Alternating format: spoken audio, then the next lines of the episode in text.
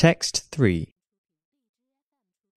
The power of doctors, says Dr. Topol, a cardiologist and digital pioneer, can be likened to that of religious leaders and nobility in centuries past, where knowledge and authority belonged to a small elite. He notes that we've never seen a discrete challenge to the medical profession, akin to Luther's challenge to the Roman Catholic Church, or democracy's challenge to monarchy and despotism. But we've not had the platform or landscape for that to be accomplished, until now. In The Patient Will See You Now, he argues that smartphones will democratize medicine by bringing data and control directly to the people. Your phone is intrinsically powerful, Dr. Topol says. Already, its built in microphone can be used to quantify components of lung function and analyze one's voice to gauge mood. Add wearable sensors, and you can record a broad range of physiological data, like heart rate and rhythm, and blood pressure.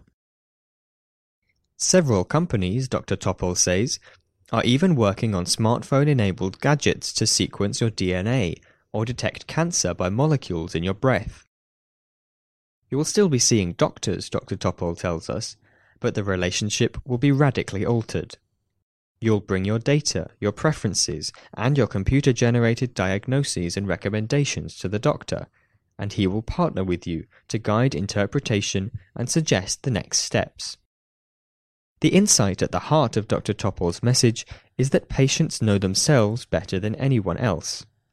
They have an incentive to monitor their health more comprehensively than a physician ever could, and pursue treatment with a unique intensity of purpose.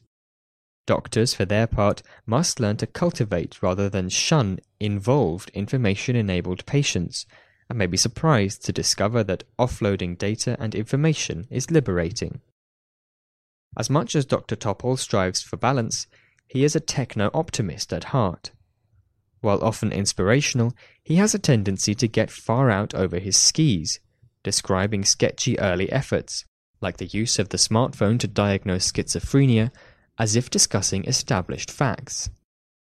He envisions the benefits of smartphone mediated diagnostics, yet bemoans the effects of excessive testing, which seems a likely result. He argues that medical professionals shouldn't stand between you and your data, yet seems to discount the profound effects of misinterpreting complex and high stakes results.